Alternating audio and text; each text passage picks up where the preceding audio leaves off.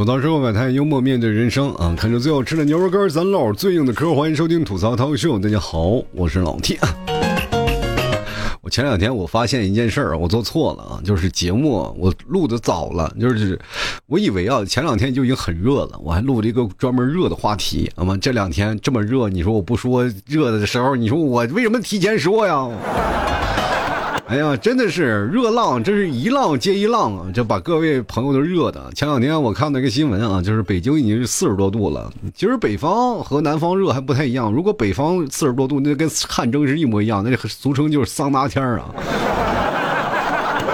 南方。热啊，它多多少少它还带点水蒸气啊，就是有有点潮气啊，所以说蒸起来也并没有那么难受啊。北方那是真干热啊，比如说我那段时间回北方，呃，回那个北方啊，也就是内蒙老家，呃，热的时候呢，我这个又加上本地又很干啊，就直流鼻血啊。说实话，别人看见我，哎呦我的天妈，没没见过美女啊就流鼻血。我说我见一个大妈，我照样都流，你知道吗？这家伙把我给热的都不行了。现在很多的人还琢磨着，哎呀，去北上广深混。你说你就花一万多块钱的工资，你跑到北京去买房子，你你想想，这是梦吗？对吧？有的人说我买不起，但是你可以做梦啊。你比如说，你有好的计划啊，然后就可以慢慢实现你的梦想。比如说呢，先给自己定个小目标嘛，就比如说我们先活他个五六百年啥的，总能攒够了吧？对吧？其实这两天突然发现啊，就是。啊，最热的还是在户外工作那些人啊，就比如说像，呃，有一些，嗯，送外卖的啊，搞快递的，还有马路上那些搞清洁的啊。最近不是又有什么那个，呃，我看了一个新闻，就是广州啊这边开始限电动摩托车了啊，电动自行车开始限这些了。我突然发现一件事情，是不是怕大家中暑啊？其实这个事儿真的挺无聊的啊！你说你进个这个玩意儿，进那个东西啊，就是感觉什么东西都进了就完事儿了。哎呀，我的天哪！什么时候能把工作给我们进了，就直接给我发工资好吗？我保证啊，我敢保证，我出门我什么交通工具我都不不用，我就天天在家里坐着吹空调，等着你们给我发工资。老板，快给我发工资吧，好吗？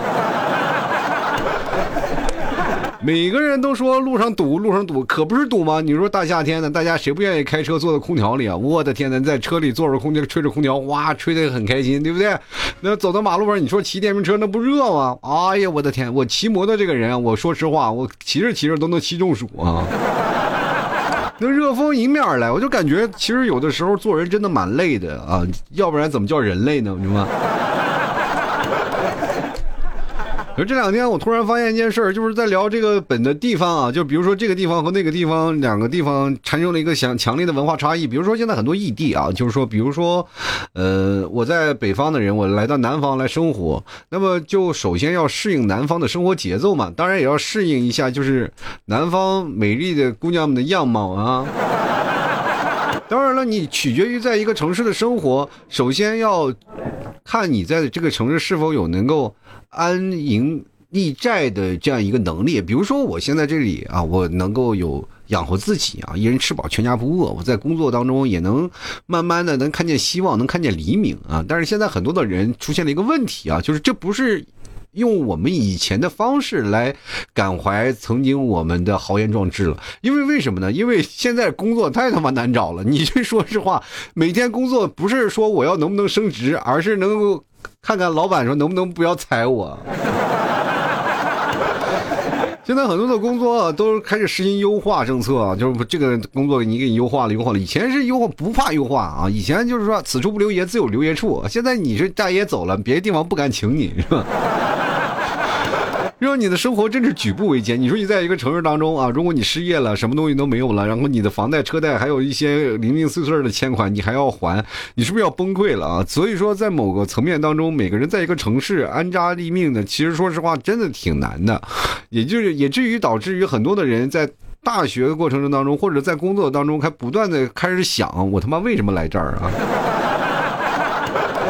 说实话，以前我是特瞧不上家里的那些工作，因为我觉得在一个小城市里，你说做一个份比较安稳的工作，哪有什么安稳的工作？就比如说像父母眼中，你考个编制，过公务员，真的说实话，就哪怕你在一个大市、大城市，就像我，就是在一个呃杭州吧，这算是一线城市了吧？那个那段时间还是个上市公司啊，当一个经理啊，那就哪怕是个经理，但是回到家里都不如一个有编制的 这个职业。就是当时我都心里啊就特别难过。你说我就已经奋斗到这个地步了啊！说实话，我学习能力也不太强，对吧？但是我通过自己的努力，我在这个城市当中，我就是摸摸打，这摸爬滚打，然后这个打出了一片天啊！至少我还做节目，还这当一个小主播。然后回到家里，人们头都抬不起来。就是七大姑八大姨在聊这个事儿的时候，就感觉你就是在一个私营企业，就是你哪怕是在上市公司，他们的眼中就没有说是你是在上市公司，公司有多大或者怎么样，他没有这个概念啊，他就总感觉你是那个没有编制的，你在哪怕在私立公司，你就是个小公司。其实说实话啊，就是为什么会有这样想法呢？咱们仔细去想想，就是如果你在一个公司，哪怕是一个上市公司的集团，你手下的员工大概也就只有多少个，三千多个、四千多个，都已经非常大了。你不信，你去看看你的，就是每年开年会或者是做那个 HR 他们做那个人力资源的报表，其实人数并不多的。本部。就是总部的人数也就几百人啊，就只能进去的就，也就是三五百人，剩下外包啊，其他的公司总和总和加起来可能就有两三千人，这已经比较大的一个公司了，对不对？我那时候觉得哇，好几千人呢啊，然后回到家里，你才知道是错了，因为他们那个年代，就比如说我父母啊，或者是他们就是长辈那在年代，他们上班一个公司最小一个公司都得好几万人。就国有企业工厂嘛，那时候他 但是都下岗了嘛，对吧？所以说他在他的理解当中不太一样，他们希望还是你能持一个铁饭碗，能够真正安安稳稳干一辈子。我当时我就非常。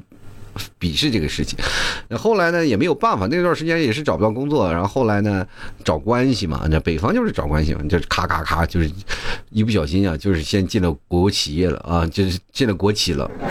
哈哈，那个时候说实话，我做国企里上班真的挺难的，因为我还小，那时候才二十多岁，然后啊上面都是叔叔阿姨，就在那里生活，然后就是一直啊就是怎么样生活那，因为在那工厂里上班以后，其实那个时候国营企业嘛，你到了。上班以后，你就会突然发现身边全是同类，同类是代表什么呢？全是男性啊，想谈个恋爱非常之难啊。所以说那个时候就一直在琢磨着，随着岁数越来越大了，我是不是应该开始摒弃那些东西，开始重新找一下自己的生活了？其实我特别害怕就一成不变的生活，于是我果断的辞职了，选择另外一种生活，也就是来到杭州了嘛。所以说，当来到杭州开始。真正的开始工作了，才发现啊，这个确实啊，一开始给我带来很多新鲜感。我觉得又有创，又有那个能发挥自己才能，又有能够让自己不断奋斗的一个新的东西啊。包括我们以前最早特别喜欢坐办公室嘛，到后来坐办公室，突然发现都能把自己做臭了那种感觉。就以前就老是崇拜那种坐官办公室，但是真你坐坐到办公室里以后，你才发现他妈这真的累啊！对着电脑不断的敲敲打打，面对一些事儿，面对的人情世故啊等等一些所有的事情都开始啊扑面而来。但是你把这些东西都解决了以后，你突然发现开始慢慢扎住根了啊，开始买房了，开始准备谈恋爱了，是吧？开始谈恋爱，呃，结婚了，开始想以后的生活了。你等到现在啊，就是老 T 过到现在，我突然发现还他妈以前我父母那个话说的香啊。其实每个人无非在做一种选择，也是在做一种权衡利弊的事儿啊。其实我做了这么多铺垫，我就是在想一件事儿啊。各位朋友有没有出现过现在那个问题？就是当牛奶和面包你该选择什么的时候，你肯定说我两个最好都能要。但如果说当有一天啊，就是你的爱情需要抉择的时候，你需要选择在一个地方生活的时候，你该如何做抉择？有的人是这样的啊，就是你会因为爱情牺牲掉你现有的东西吗？就比如说你去因为爱情你去辞职你的工作，然后去。选择另外一种生活有吗？其实，在过去啊，异地恋是有的，因为我曾经在做异地恋节目当中，我跟大家提倡过一件事儿啊，就是两个人只要谈异地恋，就肯定有一方去选择割舍。割舍的不仅仅是家人，还有你自己在本地的工作，必须要有一个人有有所付出，有所割舍。当然了，你就说了，那个人割舍了，那你会付出什么呢？你会付出更多的精力来去对他好，对吧？要不然你这个他人都割舍了那么多，你怎么办？所以说，有的人会去选择去割舍，但是现在的人，我感觉没有太多恋爱脑了。我就发现现在的年轻人越来越越明白了啊，反正这异地恋，反正能谈就谈，不谈就分啊。就是越容易产生患得患失。你会发现一件事情，就是到最后啊，就是因为两个人谁都谈不拢，也希望你来我的城市，我也希望你来你的城市，是吧？两个人就在那里不断的纠扯啊，纠扯完了以后呢，就会发现两人就会越来越患得患失啊，就又怕失去了爱情，又怕失去了工作，又无法说服他，也无无法说服他，两人开始。对拼两个人城市，哪怕我在一个小城市，但我觉得这个城市安逸啊，我的生活、我的工作、我的节奏都很好。如如果我是在国企上班的话，你说我有病，我就辞职一个国企的工作，让我去找你去，很难，对不对？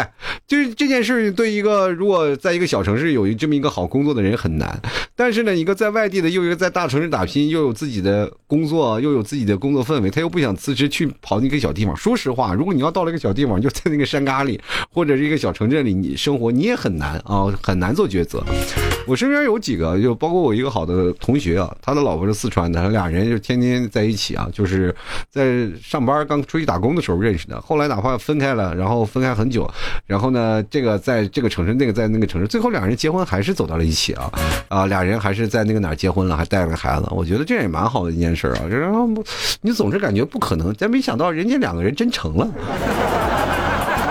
但是如果要是把这个时间放到现在这个阶段，现有的阶段就很难了啊！两人特别难。我有个同学，我也发现了，我发现我们同学多数都是异地恋。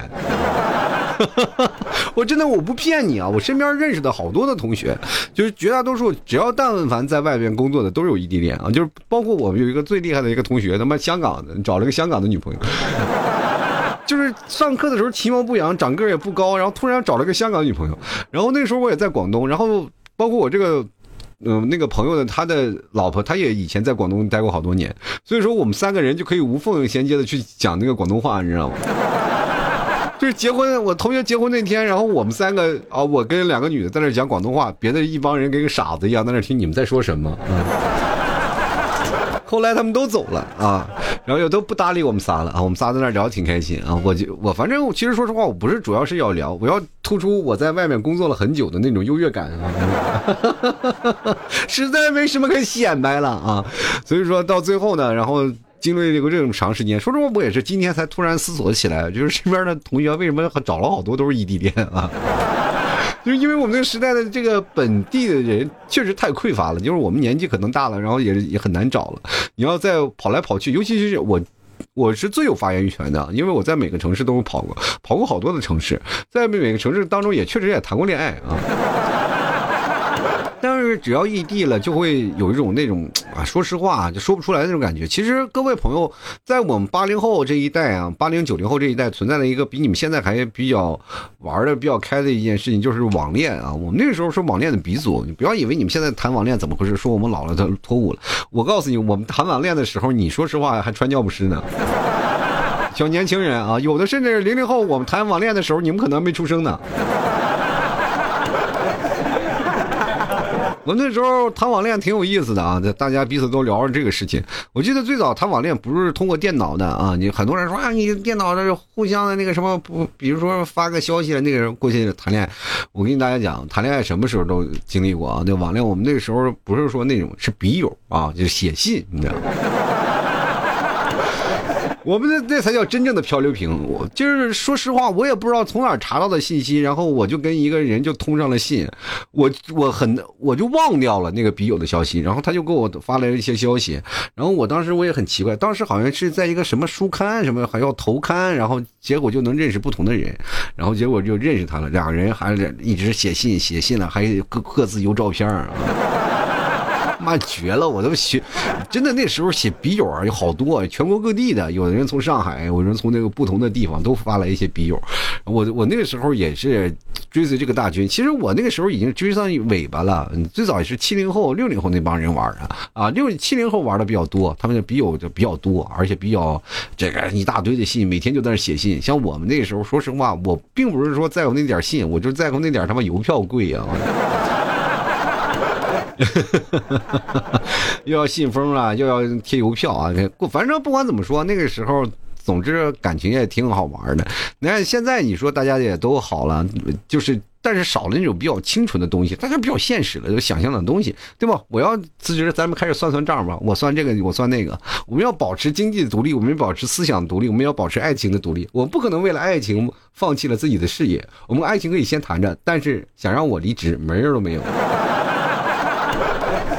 我记得有很多的朋友，我记得有，呃，有一个听众啊，他是这样的，她跟她老公啊是异地恋，异地恋了以后呢，两个人就是谁也没有办法，就是辞掉自己现有的工作啊，可能两个人的工作都没有办法辞掉，于是乎呢，两个人就相约好了，然后再谈恋爱、结婚，然后到结婚的时候，说实话，然后就开始，啊，又各自奔回自己的岗位上了，然后偶尔还能聚一聚啊，小聚，我觉得这个挺好的，小别他妈胜新婚啊。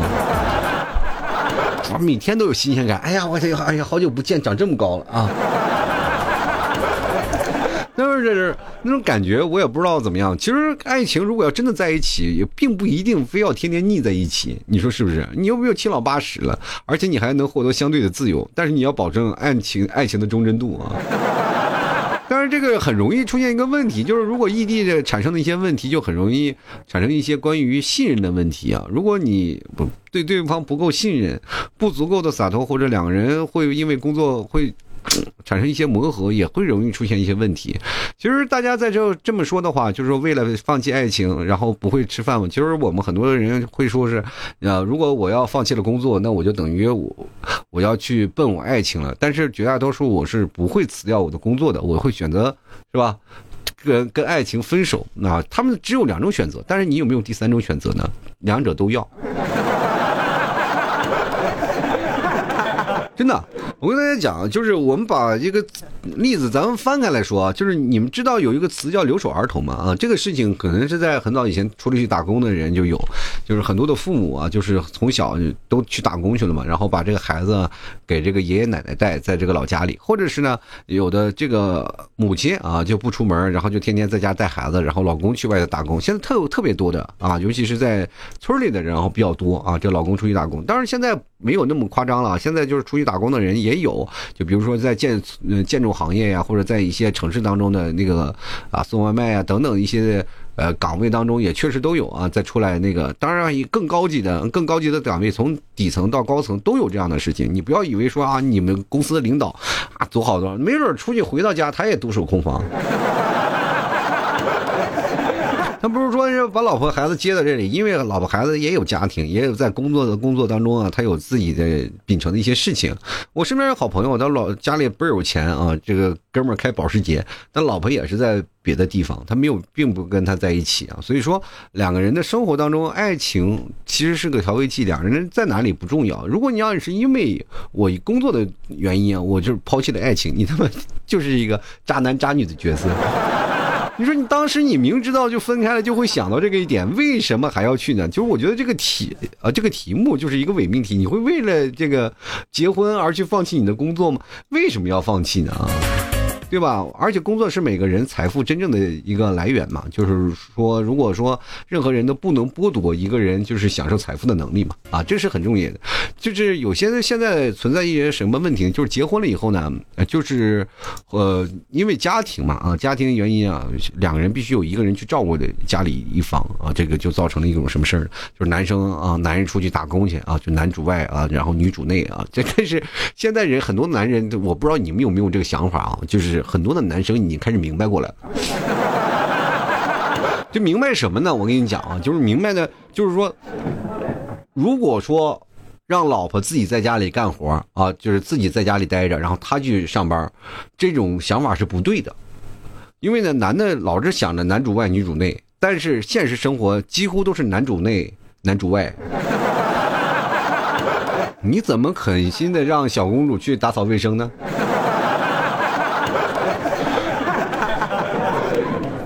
我这是这样的啊，然后我们经常我们一帮哥们吃饭的时候，我们在聊一些事儿啊，就是说在说做饭怎么回事大家都说都自己做饭好吃，我说为什么你们老不做呢？哎，这个我也不知道，我我真的我说实话有点不知道，是不是有点阴谋论了啊？现在女生是真的不爱做饭吗？都？因为我从小到大我吃的都是妈妈炒的菜啊，就是我爸炒的菜也也在那儿，但是呢。据我所知啊，就是据我所知，当时我爸我妈他们都说过这个事儿，包括家里聚会都说过，我爸炒菜真的很好吃，啊，但是呢，我爸很少炒菜，一直都是我妈在做饭。但是我妈有时候做饭呢，一直啊，小的时候还做挺好吃，我不知道为什么到大了，她的那个做菜的那个理解能力可能差了嘛，那就就不太好吃了啊。然后就一直在出现这样一个问题，然后呢，就男生做饭，然后我身边一帮朋友一直在说，也是男生做饭特别好吃啊，都说男生做饭好。吃，但是身边的女生呢，就是就不知道为什么，就是总是发出一些黑暗料理出来。你知道，其实，在家里啊，我并不是说非常愿意做饭的一个人，但是呢，就是你发现做饭了能带来一些好的胃口的时候啊，你突然很有成就感嘛。但是至少你还能吃得下去啊。但如果你们提早做饭的话，说实话就不好吃，你也要把它吃进去，你知道那种感觉。你必须要鼓励他啊，就是说你做的好好吃是吧？你做的很好，努力啊，这个东西已经很好了。就是他说不好吃吧，然后我说已已经很好吃了啊，做的比我还香。然后但是说实话，谁都不是傻子，你说这个恭维的话，别人不认领，对吧？你们提早可聪明了啊！但吃这个东西，我就我就是做的就这么难吃，反正我也不知道他是故意做那么难吃还是怎么回事。反正就这样啊，你就是在家里，你为了让自己能吃上一个可口的，你就只能自己做啊。就是我知道一件事情啊，就是为什么现在女生呢，她不愿意打扫家务啊？就是我跟大家讲，这一代的女生跟过去不太一样了。过去的女生，说实话，没有时间去学习的啊。过去的女人都是要。嗯，照顾家里呀，然后供弟弟去上学是吧？然后给自早早辍学了，帮助家里，几乎都是这样嘛。然后就形成了这一道传统的理念，从小就开始。那我们现在这一代为什么就变成这样呢？就是很很少，你家里事儿不用管，你就学习就行。于是乎，他就只是在家里就只学习。就我小时候我也懒啊，就是因为我爸妈也是小时候就让我学习，但是他没有想到，就是我学习也不好，他妈家里又变成很懒的人啊。所以说就造成这样，就是说很多的男生是希望自己的女生回去自己啊，就是能够照顾家里，但回去发现照顾你也得看对方啊，就是如果对方如果要真的照顾家里，未必能照顾很好。那他为什么不放他自由，让他去工作呢？其实一个人如果在家里待久了很难受的啊，就比如说，呃，他不如果不工作了，就丧失了自己的个人空间。如果一个女生啊，就是真的离职了，就只完全的做全职妈妈，照顾自己家里的，她就会发现一件事情，因为她的社交能力如果不宽广的话，她会变成了你，她的世界里只有你一个，而你的世界里她只是其中之一，因为你面临一个太多的人了，每天有这种的应酬啊，喝酒，你说我一天为了这个家，但回到家里，然后他给你甩。脸子，他不给你甩脸子，甩谁呀？他能甩第二个人吗？甩第二个人，你他妈能接受吗？吗？其 实很多人就是对于家庭的平静生活都有一丝渴望，但是真的很难让生活有一丝平静的！生活他妈永远都是啊波涛汹涌的，我跟你讲。其实每个人在生活当中啊，就比如说你在工作努力当中，你不要否定一个女人工作的价值，你不要是，呃，去否定一个男人爱这个。让家庭稳定的一个决心，所以说两个人在这个牵扯当中啊，不要为爱情丢了这个丢了那个，没有什么可以抉择的，就是为了爱情去选择，而只是两个人的非常默契的一种行为啊。你不要说我他妈为了这个我就放弃了这个，那没有说为爱而放弃的啊，只有说两个人就是慢慢的为生活而妥协。你不能说为爱情放弃这些东西，那我为爱情放弃的东西多了。我为爱情放弃了五百万，五百万在哪儿呢？为爱你了呀！但凡找一个他妈富婆或者找一个富二代，我也不可能会是这样啊。其 实不管追求事业和金钱的成功，各位朋友，你说钱多了能干什么？生不带来，死不带去。但是它可以让你享受物质一些生活，物质上的生活至少嘛，生老病死，然后生老病灾，你可以至少都能看病啊，花钱，这些最重要的就是哪怕物质上享受的那些呃享受主义吧，就是我们可以就是按摩呀，吹个发型啊，买好衣服呀，这些都是物质的东西，无所谓啊。但是你至少衣食住行你得怎么啊？你每天出门坐公交呀，然后嗯。穿出门最起码得穿一套衣服吧，吃饭你每天都得有吧。所以说，为了吃饭，为了让自己活下去，也要努力的去工作。然后，如果要是再多一个四脚吞金兽，多一张嘴，那就更不是那在努力的事了。谁也不愿意躺平，但是躺平，说实话要付出很大的代价。现在大家也都是被推着走，我觉得现在年轻人很多的人也都是，就是都说了嘛，零零后来整顿职场来了。我也希望你们好好把职场整顿整顿，让那帮老板看看啊，就是没有他们，你看着看那些老板怎么活啊。应该让那老板做决定啊！我每天给你多少钱，加点工资什么的。就是各位朋友也可以想想，就是这些东西没有必要说老替我听你节目怎么样啊？我听你节目听这么长时间，但是我一定要有什么情绪价值没有啊？就不用说说了，我我听你节目一定要白嫖，不能，你可以不需要白嫖对吧？你买斤牛肉干比什么都强对吧？就又听节目又买牛肉干，这两者都要对吧？不一定我非要听节目，我不买牛肉干，这个东西你看就有些悖论了，对不对？当然了，每个人他们想做的抉择都有自己的办法啊。就比如说，有的人为了一个爱情，可能是咬牙放弃了自己的高薪的工作，选择了离家近，或者是呃有些事情的岗位。比如说我那段时间，我就对你们提早，其实说实话，我指手画脚了一些。就是你 你们提早那时候也是找了个上市公司上班，但是每天加班特别厉害，就加班到九点。那时候小 T 刚出来啊，小 T 刚出生啊，然后每天就是连奶都喝不到，你知道吗？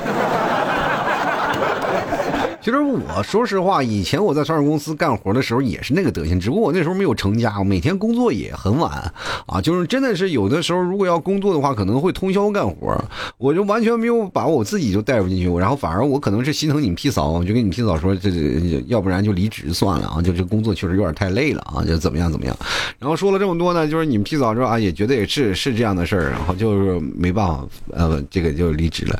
其实他为了也是为了离家近，或者是找一份相对稳。定的一点工作嘛，结果现在他工作也不开心啊，公司领导这些这事情干着干着，突然发现就出现了我曾经那个工作了，就是新来的人就比他工资高，是吧？他就崩溃了，是吧？他心想，就是那个在那个上市公司工资比较高嘛，那时候并工资比较高，那个现在呢，然后挣了这么点小钱，但是说实话呢，我希望他能开心就好啊，并不是是怎么样。结果他每天说干这个工作每天要少活多少年啊？我我最后我现在完全放手，你爱怎么着怎么着，你爱干什么干什么，我都随你，你去吧。就是因为最近牛肉干也卖不动，就是说实话，以前他可能还有那资本嘛，稍微看一看，但是现在牛肉干卖不动，他也不敢离职啊。所以说，其实对我们家庭生活来说，你们剃草才是我们家的支柱产业啊。我现在就是一个贤内助，我这现在卖一天卖不了一斤牛肉干，我现在每天干什么？就是做饭、洗衣服，干什么？我再抽空更更新个节目。你不要说以为以为我每天很闲，我每天很忙的，我要伺候他啊。其实我们享受幸福的时光更多的是二人世界啊，但是呢，钱并不买来真正的幸福，而是能够让自己在抉择当中能够选择一个更好的幸福生活。就比如说，哪怕你放弃了高薪的职业，或者是你没有了加班的时间，但是你有更多的时间陪伴家庭、陪伴孩子，其实这个东西都是你花钱买不到的。然后慢慢你会发现，其实生活要那么多钱也没什么用。有两个人在一起，但是没有钱也不行啊，要保持一个向积极向上的一个态度，要合理分发分配各自的。那个啊，每月的剩下的结余啊，就是或者你要自己买房子或者怎么样都行，你只要把自己有限的时间里插出来。当然，我不是说跟各位讲你怎么样，其实我已经过得很惨了，就是我已经是生活当中的最底线的人了。你们不可能比我过得还惨，对吧？我就没有抉择，我就在哪里，我就该雷厉风行就去哪里，对吧？跟你们提早在两个人在聊的这段时间，我也在说一件事啊，该怎么样，该怎么样啊，去做一些抉择性的东西啊，然后去丢失这些东西，要去哪儿或者去哪儿去工作，都有自己的所谓的选择嘛啊，就每个人都有自己的选择空间和余地。你只要想要让自己生活好一点，你只要两个人能够。出发点拧成一股绳往前走就可以了。其实每个人都是这样，就是你不管是你在高薪成就当中，或者是你在爱情当中的甜蜜期，总知道你不能为了爱情而丧失你现在的工作，你也不能为了工作说是闹得好了要要让把你的爱情要吹掉，这个不可能，对吧？那么谈份恋爱多难，现在不比找一份工作容易。所以说，各位朋友要决定好了，然后看好未来的方向啊，怎么走。其实现在社会真的挺不容易，这尤其这两年啊，大家也都知道啊，就是工作也挺难找的，然后爱情也挺难找的，很多人都他妈不谈恋爱，不是说是怎么回事，我想谈恋爱，但是你就说实话啊，就是你这走走马路上，你就看着十个人，有九个人不愿谈恋爱，有的人说结不起，有的人说我就无婚主义。对吧？你就是在那几个人当中，你要搜搜搜，能搜到一份爱情，其实也很难。而且这社会当中的诱惑也很多，现实当中的一些困惑也很多。就是哪怕不在这些事情的上纠结，也可能很很也可能很容易造成爱情的分手。所以说，大家爱情挺不容易的，好好保存啊，保保存好你的自己的爱情，我觉得这是很重要的。其实前两天我一直在想，就是呃，有听众朋友老是来买我牛肉干嘛，会给他的女朋友分，但是现在很少有人说了，我要买女朋友买牛肉干给我女朋友吃。很少有男生这样买啊，然后我就一直很纠结。前两天有一个朋友还跑过来过来跟我说牛肉干这个问题，说你这么多年才卖七十多单，我说你确实不多啊。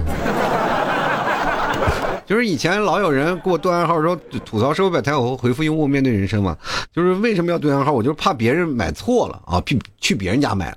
但是很多人对完暗号还说你是真的老 T 吗？我说我是真老 T，但是为什么销量这么少？我说就这么少。我生怕你们跑了，你知道吗？所以说我希望各位朋友也都能拥有自己美好的东西啊，把自己美好东西都保留好，就像我的牛肉干一样，你至少听我这么长时间节目，然后保留一斤牛肉干，你尝一口，然后哪怕有一天你离我而去了，你有更好的选择了，至少你还曾经尝过。我牛肉干的美味啊！你或者在偶尔一段时间，就是哪怕十年二十年啊，你永远不会听我节目了。十二年二十年，突然吃到牛肉干，你突然想到了啊！我在年轻的时候，我还听过老 T 的节目，对吧？至少这样是有一个回忆的节点，懂吗？就像咱们是吧，留着什么前女友或前男友的信，或者是书那个日记一样啊，给自己留个念想，好吧？好了，吐槽社会百态，幽默面对人生啊！喜欢老 T 的节目，别忘多支持一下，买买老 T 家牛肉干支持一下啊！可以直接登录到某宝，你去搜索老 T 家的店铺“吐槽脱口秀”啊，非常好找，就某宝，你去搜索店铺“吐槽脱口秀”，或者直接搜索老 T 家特产牛肉干就可以找到了啊！然后呢，各位朋友想要对暗号的，也可以直接找我对暗号“吐槽社会百态”，我会回复“幽默面对人生”，那百分之百是我，所以说各位朋友支持一下。同样，各位朋友夏天到了，如果不想吃饭，可以尝点牛肉酱，真的。绝对是有牛肉。前两天有个哥们儿来买牛肉酱啊，我说这个呃牛肉酱多少钱一瓶？我就跟他报了价，然后他跟我说你牛肉酱里有没有牛肉啊？我说我百分百有牛肉啊。他说那我不买了。我说为什么？他说老婆饼里为什么没有老婆？我说你明显就是个孩子嘛，幼稚啊！你看我搭理不搭理他啊？反正不管怎么说呢，喜欢的朋友都多支持一点啊，买一买回去你尝尝，绝对没有问题。就。本地的牛肉，草原内蒙的本地吃草原的牛肉啊！各位朋友，你吃到了，你就是赚到，好吗？好了，那么本期节目就要到此结束了，也非常感谢各位观众老爷们的收听啊！我们下期节目再见，拜拜了。